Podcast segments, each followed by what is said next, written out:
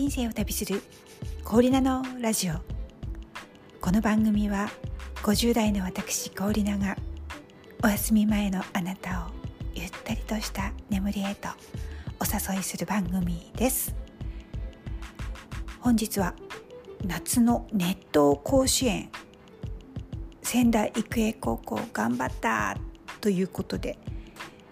野球に興味のない方はごめんなさい。野球ファンの私一方的にお話をさせていただこうと思います。え8月6日から始まった甲子園、えー、第105回全国高校野球選手権大会っていうんですかね、えー、8月23日昨日決勝戦が行われました。神奈川県代表慶應義塾高校と宮城県代表昨年の優勝校仙台育英高校との対戦となり、えー、結果が慶応義塾高校が8対2で107年ぶりの優勝となりました。おめでとうございます。ちょっと待ってください。第105回なんですけど107年ぶりってこれはどういうことなんでしょうかと思ってちょっとだけ調べたんですけど第1回っていうのが大正4年だったんですってその間、まあ、対戦などもあって開催されない時期もあってということでちょっとカウントが違ってるとそういうことだそうです。やはり名門校は違うなというところで、えー、昨年優勝校の仙台育英高校が2連覇ならずしかし素晴らしい試合ばかりでした。おめでとうございます。お疲れ様でした、えー、私仙台育英高校はですねついサッカーでも野球でも応援してしまいます、えー、昨年の、えー、野球も応援してました。今年は、えー、初戦の浦和学院ですかね。浦和学院戦からもうつぶさに観戦しておりまして注目選手をずっと探しておりました、えー、今年のメンバーはさすがに強いな。投手も、えー、まメインとしては2名、えー、タイプの違うピッチャーがいたけれど、まあ、守備も硬いし、えー、攻撃もとても強いなと思っていたんですがその中でですね特に注目していたのが4番の住石君。この選手ですね非常に今ツイッターで話題になっています。イケメンだということで大変人気になっているんですが私もですね横顔が非常に端正な顔立ちで私の大好きな門松俊樹さんに似てるんじゃないかと一人思っていたんですがそれをあの共有する相手がいなくてですね門松俊樹を知っている人が少ないということでですね今ここでお話しさせていただいてすっきりしてるんですけれどもこの住石君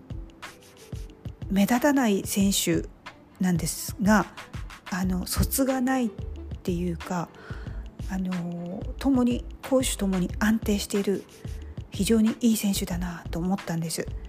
初めセカンドを守っていたんですけど、まあえーと、回を重ねるごとにですねちょっとファーストの方が不調だということで、えー、交代してファーストを守るようになったんですね。それもまたあの器用にこなしていてとにかくこの選手はですねあのミスが少ない見ていて安定して安心して見ていられるそして見ていてイケメンと、まあ、素晴らしく3拍子も4拍子も揃った。いい選手だなと。私は一番この大会で一番注目しておりました。で次に仙台育英で注目していたのがですね8番ライトの橋本君この選手はですねちょっとこう小生意気な小生意気な表情をしていてですねまあひょうひょうとした態度が印象的なんですよ。そしてこうバッターボックスに入った時に深く構えないんですね。こうさらっと立ってる感じのフォームで 打つ気あるのかな？打てるかなって一瞬思うんですけどまあ必ず出塁というわけにはまあいかないんですけど何らかのあの何らかの出塁ですとかまあ誰かを送るとか何らかのアクションを起こすあのなかなかのキーパーソンだなと思っていたんですよね。で守備もいつの間にか打球の下にこう入っているというかあの読みが早いのかなっていうかあの非常に省エネに見えて、えー、あれちゃんとプレーしてるって思うけどきちんとこなしているような本当に省エネタイプもっとよく言えばスマートな野球をする選手だなと思いました、9月に開催される、えー、アンダー18ですかね。このワールドカップの日本代表に選ばれています。やはりあのいい選手なんだなということですね。えー、慶応と、えー、仙台育英の決勝戦ではまあ慶応がリードするところを、まあ、育英が追いかける中まさかのセンターフライをですねクロスしてしまって橋本君がポロリと落としてしまうというもうびっくりのミスがあったんですよ。あの橋本君がこういうミスをするのかともう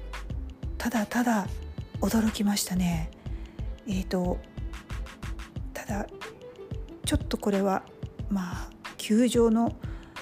声援が大きくって他の選手同士の掛け声が聞こえなかったと橋本君のまあインタビューであったんですけれど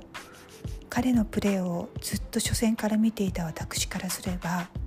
決してそれは言い訳ではないなって思いましたね。まあとにかくあの実力のある選手です、えー、表彰式の間もずっと涙を流していて涙が最後まで止まらなかったの橋本君うんさぞ悔しかっただろうなって思いますね。まあ優勝したあの慶応高校は、まあ、挑発であったりまあ、応援団大応援団などがですねさまざ、まな物議を醸しましたが、まあ、あの新しいスタイルだ新しい時代の幕開けだと、まあ、好意的に取ることもできるんですけれどもやはり私は王道を行く高校野球の王道仙台育英これからも応援したいなって思います。まあ、あのプレーとは関係ないんですけどね試合が終わってこう対戦チームとあの向かい合って整列するじゃないですか仙台育英ってどのチームよりとにかく早く整列してそして深くお辞儀をして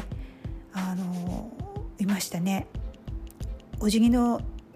大会ではないのでまあ、そこは評価に値しないのかもしれないんですけれどももう勝てばいいじゃんってそういう意見もあるかもしれないんですけれどまあ見ていてすがすがしいですね。高校野球という意味ではやはりもう全力すがすがしい涙そういったものをあのつい求めてしまいますのでそれをこう表現してくれている仙台育英私はつい応援してしまうんですね。もう一つあのメダル授与式の時ですね。こうもちろんあの帽子を外してメダルを受けるんですけどもうすぐ帽子をかぶらないんですよ。仙台育英の子たち。こう大会の偉い方がこう横にずれて他の選手にこうメダルをかける時にちょっとタイミングをずらしてもうその偉い方の前ですぐに着帽しないとそういう配慮ってこれを練習したからできるとかそういうことではないなって思うんですね。日頃からそういったこう礼儀ですとか目上の人にはとかそういった教育もなされていたんだろうなって思ったんです。そういう姿がこう自然に出るっていうことはつまり監督の、まあ、仙台育英の須江監督の教育の賜物かなとも思うんですね。負けた瞬間勝った、えー、慶応ベンチサイドに行ってあの慶応の監督に自ら挨拶に行ったりだとかまあ試合後のインタビューで「人生は敗者復活戦です」とそういった名言を残すとかこれまたまた名称素晴らしい監督なのかなと思ったりします。あの素晴らしい監督のもとには素晴らしいチームが出来上がり素晴らしい選手が生まれます。来年の甲子園も期待して楽しみに待っているとします。人生を旅するコーディナのラジオ。おやすみなさい。